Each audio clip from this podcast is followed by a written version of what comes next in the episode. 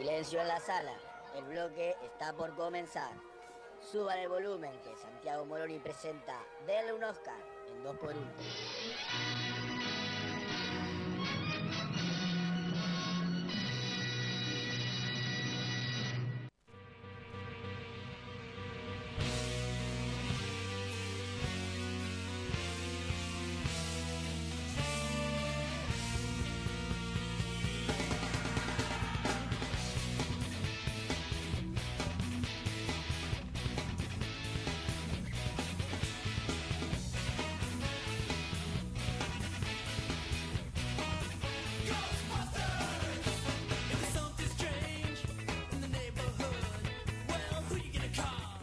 Nueve en punto, seguimos en vivo por Rock and Pop Mar del Plata en FM 897.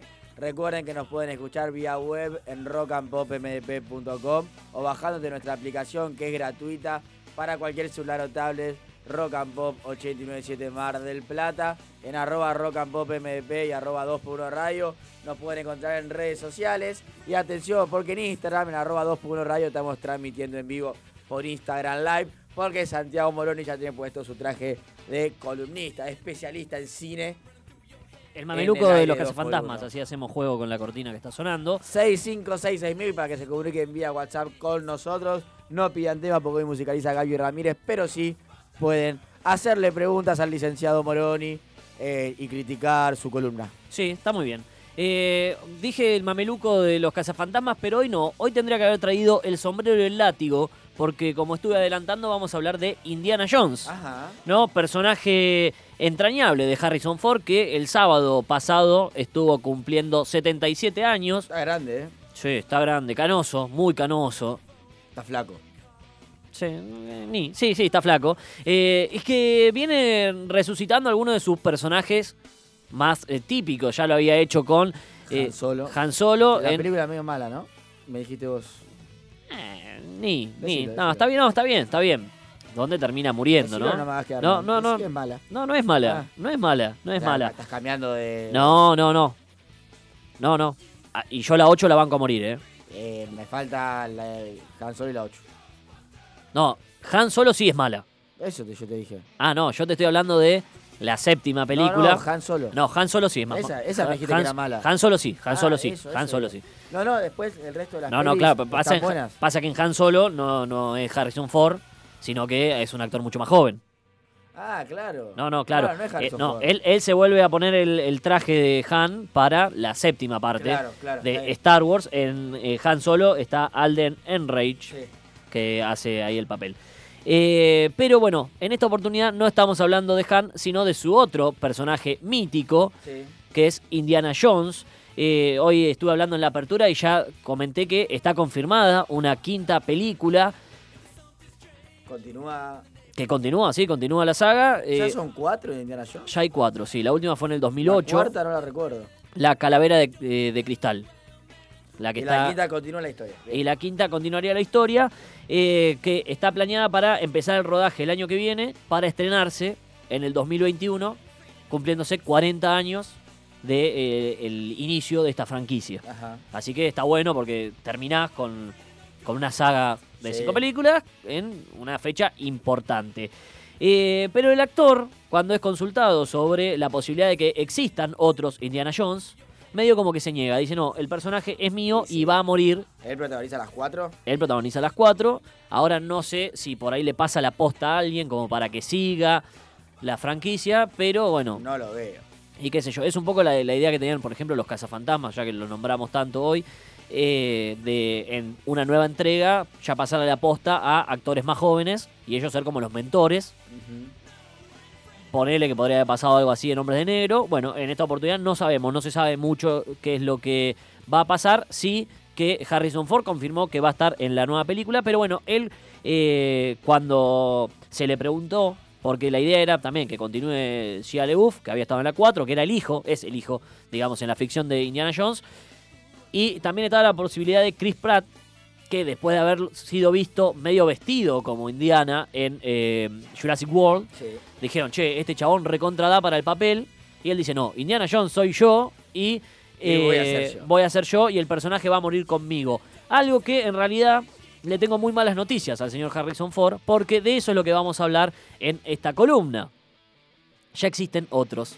Indiana Jones, bueno, de hecho, eh, en las aventuras del joven Indiana Jones, serie televisiva de 1992 a 1996, hay dos actores que lo interpretan. Uno es George Hall, que hace de un viejo Indiana Jones, Sí. que es el que va a contar las historias de cuando él era pibe, Claro. eh, interpretado por eh, Sean Patrick eh, Flannery, que es el otro Indiana Jones. Y en la última cruzada vemos a un joven Indiana, donde ahí descubrimos cómo se hizo, por ejemplo, el tajo que tiene acá eh, Harrison. Ford. Es un tajo que tiene Harrison Ford que le encontraron como una explicación lógica para que el personaje también lo tenga, digamos. Eh, claro, yo digo acá estamos en radio, me estoy olvidando porque estamos en Instagram Live, estamos haciendo vivo y yo, claro, veo ahí toda la gente que se suma y Arroba 2 por 1 radio. les quiero explicar. Eh, bueno, ahí lo hace River Phoenix, el pibe que hace del joven Indiana.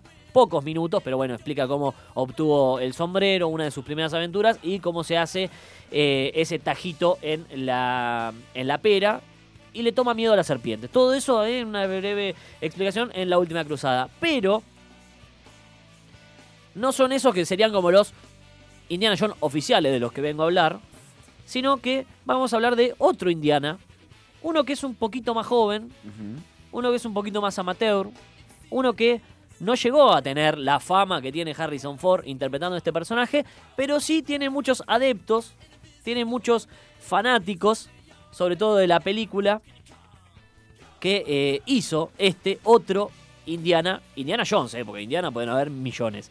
Eh, pero antes vamos a ponernos un poquito en contexto, ¿no?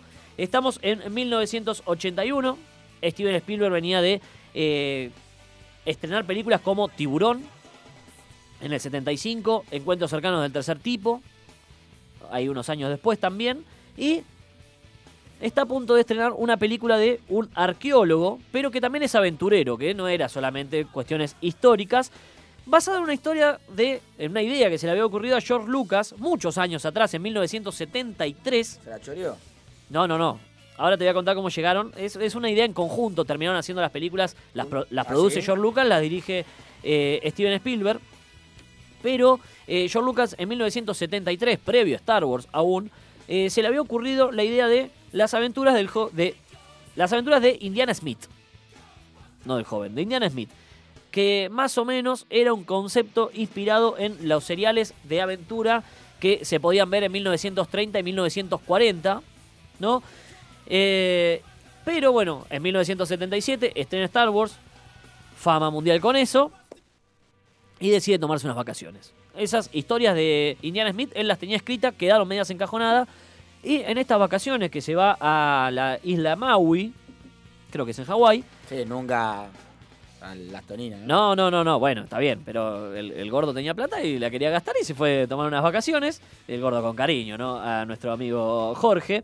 Eh, y ahí se encuentra él con otro amigo que ya tenía, Steven Spielberg, que también estaba tomándose unas vacaciones en el mismo lugar, un poco también para escaparle a todos sus fanáticos de Tiburón y Encuentros Cercanos, ¿no? Estaba en un buen momento, había, Estaba- pega- había pegado. Estaban los dos en un gran momento. Y más o menos que eh, tienen esta conversación ficticia, pero que dice un poco así.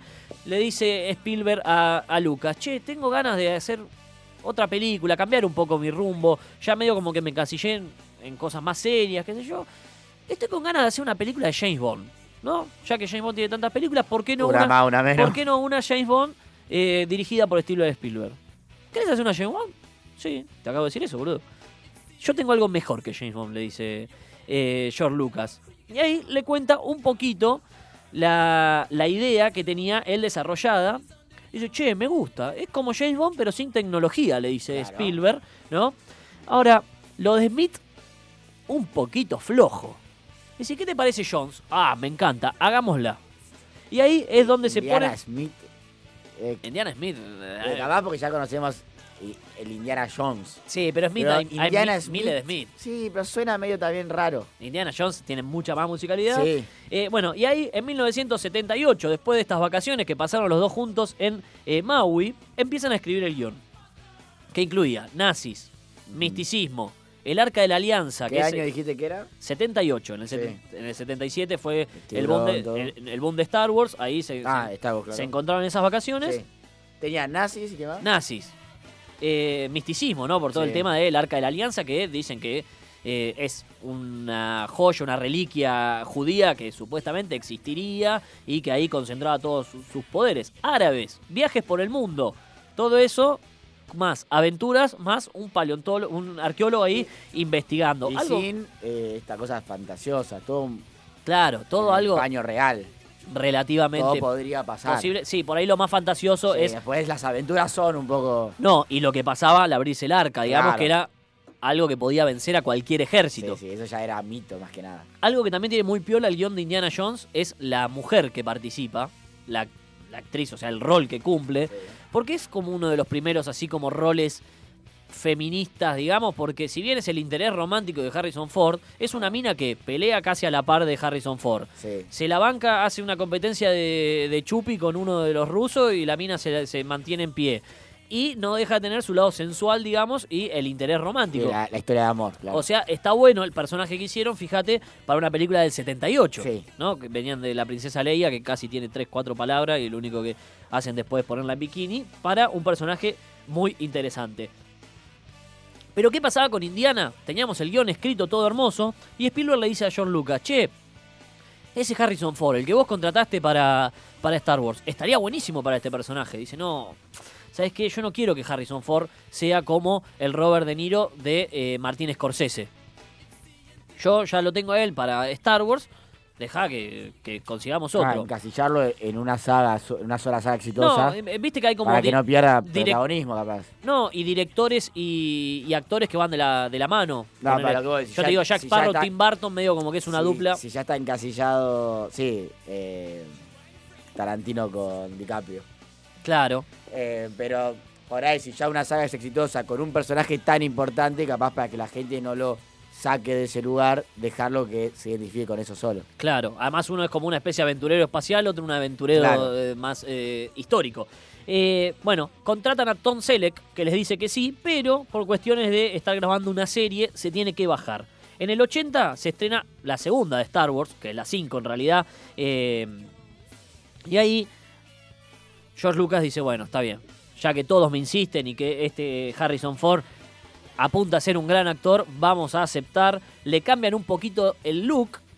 Viste que en uno está con, el, con mucho más pelo, en el otro se deja la barbita de tres días, eh, para que no se parezcan tanto. Y así termina aceptando y graban, filman en realidad, eh, lo- eh, Indiana Jones Sí. en busca del arca perdida, que se estrena en 1981 y es un éxito de taquilla.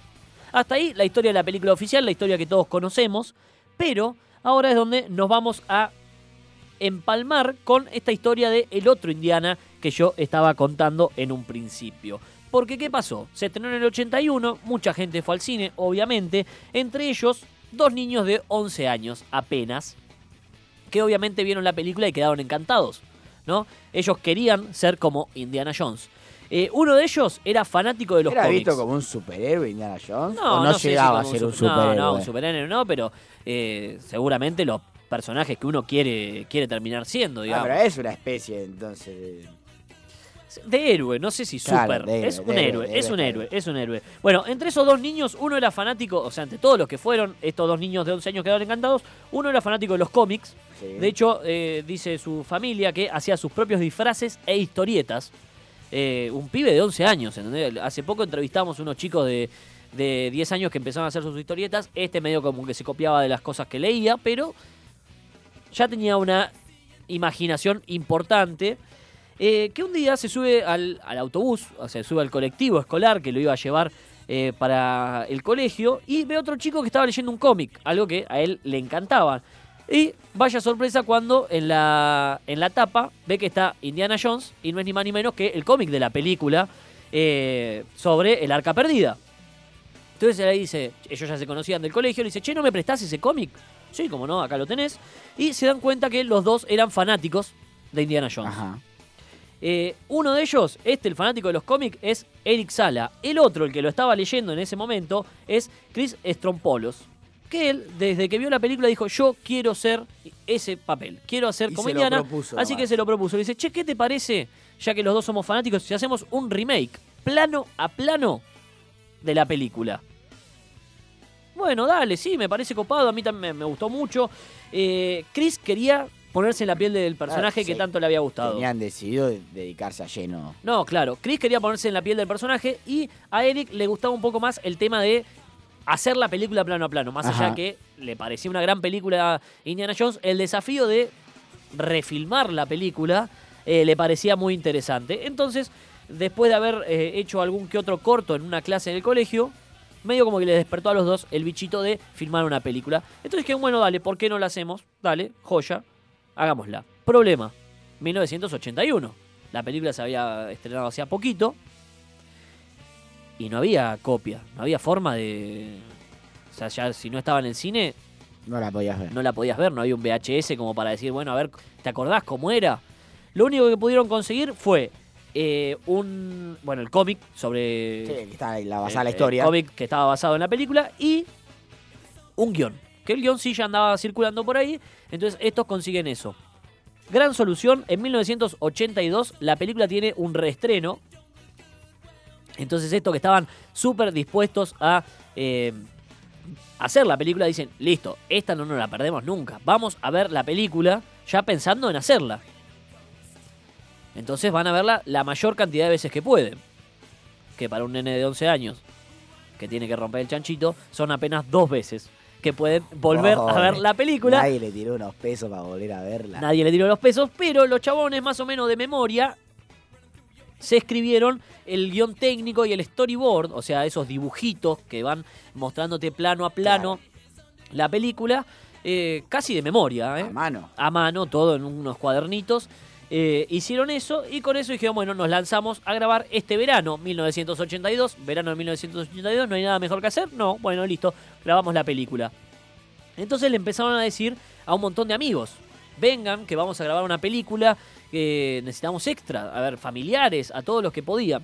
La mamá de Chris trabajaba en un canal de televisión, que era del nuevo novio de la madre. Estaban divorciados, el nuevo novio era el, el- el dueño de- del canal de televisión. Entonces usó un poquito sus influencias como para conseguir una cámara para prestarla al hijo. Bien. Entonces ya con eso dijeron, listo, grabamos. Empezaron a buscar ayudas a amigos, extras, quien quiera actuar. Estos pibes de 11, 12 años, no más, ¿eh? Eh, porque pensaban hacer en un verano la película de Indiana Jones plano a plano y lo más profesionalmente posible, ¿no? Si bien es una película amateur, los pibes no se conformaban con, con poca cosa. Por ejemplo, el hermano de Eric aparece en los créditos como 40 veces, porque hace 40 papeles. Lo ponían a hacer de árabe, todo, claro. lo ponían a hacer de Nos falta uno. de nazi, lo ponían a hacer de extra, lo ponían a hacer papeles importantes, papeles del fondo, hacía de todo, entonces cada uno aparece un montón de veces en los créditos porque eran los, los amiguitos del cole, digamos, no, no había muchos más. Pero se dieron cuenta que tenían un gran problema, que es que Indiana Jones maneja un nivel de efectos muy importante. Y ellos eran pibes de 11 años. Entonces, desde apariciones de fantasmas hasta gente que se le mutila un brazo y necesitan sangre, no sabían qué hacer. Y ahí es donde se acordaron de un tercer compañerito del colegio que se suma y es como la tercer pata del proyecto. Eh, Jason Lamb se llama él, que fue el camarógrafo y el encargado de los efectos especiales. Un pibe que lo escuchás hablar y es un genio, aunque parece ser un poquito complicado. ¿Por Eh, qué? eh, porque tenía algunas ideas que por ahí eh, no eran tan como Eric y Estamos Chris. hablando de pibes muy chicos. Sí, sí, sí, sí, sí, obviamente. Estamos hablando de pibes muy chicos. Pero bueno, con estos tres, la película empezó a avanzar, empezaron a conseguir recursos. Grababan, por ejemplo, la mayor parte de las escenas en la casa de Eric, porque la mamá laburaba, entonces le quedaba la casa sola, le quedaba el sótano más que nada. Y ellos ahí iban armando sus escenas en callejones en la, eh, en la ciudad. Por ahí, se, cuando necesitaban un desierto, se iban una semana de vacaciones, digamos, en, en sus vacaciones, y seguían grabando. Y esto que empe- empezó siendo algo de una, sem- una vacaciones de un verano, terminó convirti- convirtiéndose en un proyecto de siete años de duración. Siete años. Los pibes, haciendo siete Indiana años, Jones. que cada vez que tenían un ratito, vacaciones, vacaciones de invierno, vacaciones de Navidad, vacaciones de Año Nuevo, nos juntamos, grabamos. Y eso se puede ver en la película. Las películas no se graban linealmente. Una vez que hiciste un set, pibes que para la edad que tenían, muy bochos en... eh, Oh, una cabeza, claro. porque, por ejemplo, construían el sótano para grabar la parte de cuando se meten adentro de las pirámides. Aparte de tener las ganas de hacerlo. Olvídate. Se meten a, a grabar adentro de la pirámide. Entonces, grababan todo lo que había dentro de la pirámide en ese momento. Claro. Y después, por ahí en, la- en el medio de la película, tenían que ir a otro lado, después volvían a las pirámides, pero eso Pero ya, ya que- grababan la otra parte. ya quedaba claro. grabado. Bueno, imagínate que fueron siete años de grabación, los pibes crecieron en el medio, Me y eso en la película queda registrado. O sea, arranca un nene de Claro. 11 y termina continuidad. un boludón de 19, ya con, Errores de continuidad. ya con barba, con todo. Eh, la película se termina estrenando en 1989. Porque ya eh, medio como que le querían dar un cierre. ¿Bajo qué nombre? Eh, se, se iba a llamar eh, India- eh, no, eh, Riders of the Lost Ark, que es el título original de la película. Claro. Eh, creo que se llamaba Kid Version o algo así. Eh, después se llamó The Adaptation, porque Ajá. se dieron cuenta que no terminaron siendo eh, chicos los que la hicieron. Un estreno, pero para, para el pueblo, ¿eh? No, es- No, no sí, fue un estreno comercial. familia. Esto está, está grabado con una cámara de televisión de VHS, es una cosa muy rara. Eh, pero bueno, en el medio de esos siete años, los pibes no se murieron de pedo. de- ¿Haciendo la de- película? De pedo de verdad, haciendo la película. Como te dije, mucho se grababa en el sótano de la casa de Eric. Sí. Bueno, está la escena del bar, una escena mítica de la película, que es una escena de pelea, donde eh, se combina el alcohol con el fuego, prendiéndose fuego la mitad del bar, ¿no? Ajá. Bueno, ellos lo grabaron eso en el sótano de lo de Eric, con fuego de verdad. Hay un momento donde se prende fuego uno de los personajes, personaje que interpretaba Eric, ni más ni menos, que se le prende fuego a la espalda y el que lo tenía que apagar, en vez de apagarlo rápido, eh, o sea, en vez de tirarle la manta encima, eh, como que se lo empieza Le a dio abani- oxígeno. le empieza a abanicar y eso hace que prenda mucho más fuego, digamos, cosa, cosa que no pasó a mayores porque rápidamente intervino el resto del equipo, lo tiró al piso y con un matafuego lo pudieron apagar, pero esa cinta llegó a manos de las dos madres Claro. que los dejaban porque los chicos estaban jugando muy divertidos, pero se dieron cuenta lo peligroso que era. Ahí las madres dijeron, basta, se acabó la producción, no pueden continuar con Indiana Jones. No, pero mamá, no, pero mamá nada. Así fue un tiempito hasta que, con la promesa de la supervisión de un adulto, los dejaron seguir. Estamos hablando con Santiago Moroni de cine en arroba 2x1 radio en Instagram. Estamos haciendo un Instagram live para que puedan eh, seguirlo con la imagen de Santiago hablándoles. A raíz del cumpleaños de Harrison Ford la semana pasada, estábamos hablando de la historia de Indiana Jones. Sí. Indiana Jones alternativo. Claro, el remake plano por plano de unos chicos que arrancaron a los 11 años, terminaron a los 19. eh, y un poquito más también, ahora llegaremos. Eh, pero bueno, Supervisado por un adulto. Supervisado por un adulto, la madre dice, bueno, podés seguir. El tema que el adulto era mejor no tenerlo, porque eh, mucho no ¿Quién le importaba. Era un inquilino de una de las casas que tenía uno en alquiler. Y el tipo le decía, no, mete más fuego acá. mete-". Dicen que se la pasó chupando birra en el set Ah, bien. y nada más. Paseaba el perro, chupaba birra y estaba ahí. Pero medio como que les incentivaba, acá necesitamos más fuego, acá necesitamos más fuego. Un saludo a Cari que se acaba de unir al Instagram Live en arroba 2.1 radio. Santiago Moroni hablando de la historia de Indiana Jones, un Indiana Jones alternativo. Sí.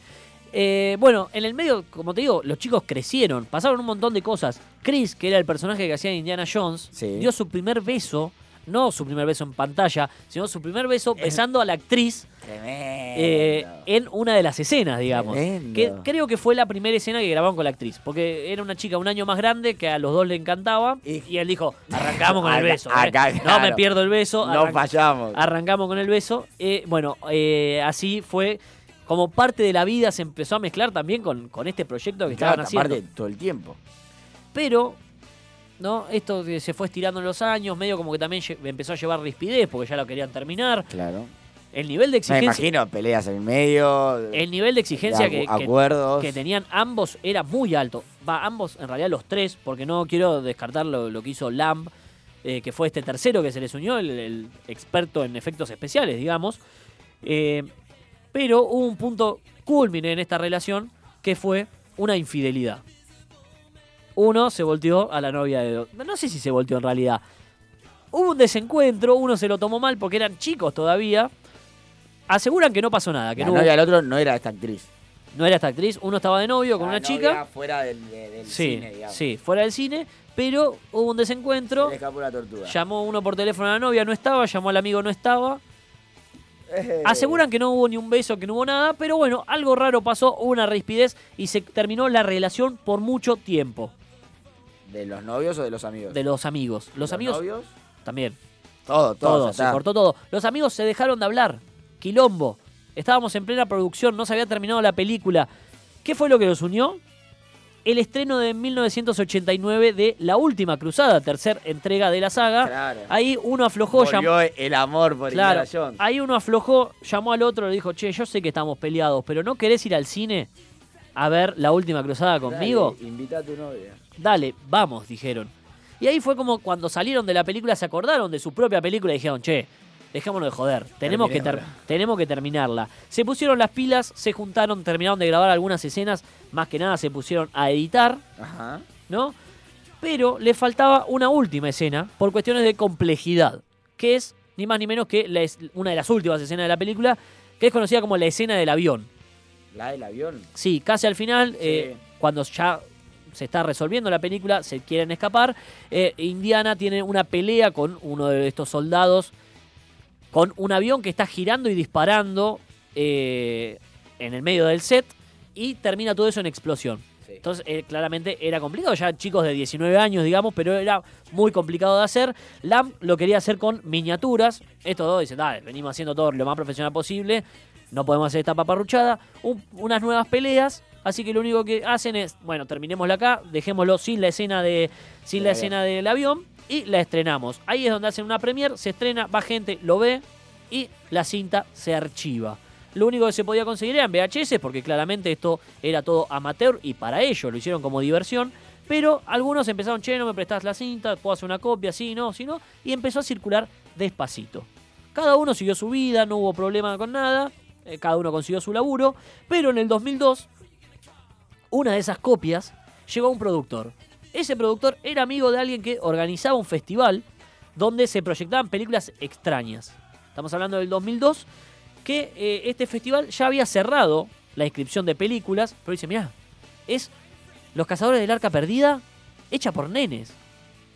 Dice, ay, bueno, dale, la, voy a incluir, pero en un break que yo tengo en 40 y- de 45 minutos antes del estreno de Las Dos Torres, película del Señor de los Anillos, que se estaba estrenando ese año por primera vez en ese festival.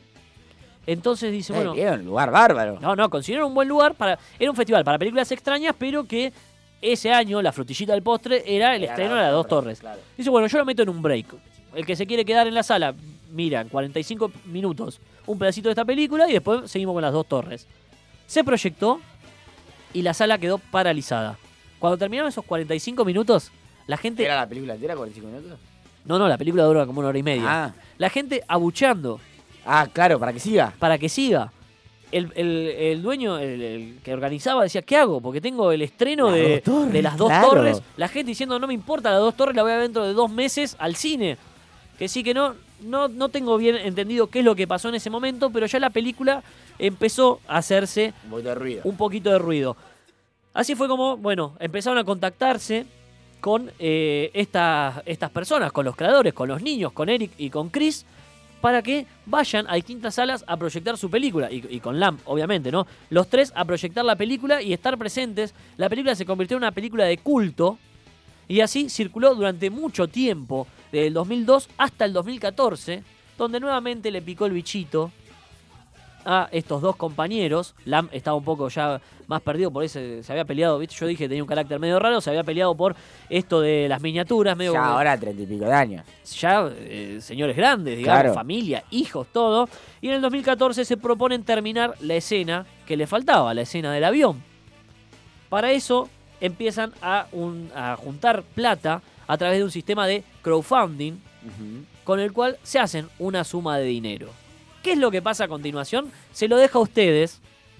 Hasta ahí llego yo. Hasta la película del 89, digamos, la que estrenaron y se siguió viendo hasta el 2014. Porque la historia posterior y un poquito más de eh, esta historia que estoy contando con entrevistas a los protagonistas y todo, lo pueden ver en un documental, documental del 2015 que está en el servicio de streaming, en la N, que tiene Netflix, puede verlo, se llama Riders The Story of the Great Fan Film Ever Made, o sea, la historia de eh, la película de fanáticos, eh, más grande hecha en la historia, ¿no? ya hablamos alguna vez de fanfilms, que ahí termina contándote qué es lo que pasa al respecto, pero bueno, esta es la historia de el otro Indiana, el que no hizo Harrison Ford, sino dos niños de 11 años, 11 años, durante terrible. 7 años de su vida. Santiago Moroni hablando del cine en Rock and Pop Mar del Plata, 9 y media en punto. Quédense que todavía hasta las 10 de la noche les vamos a hacer compañía.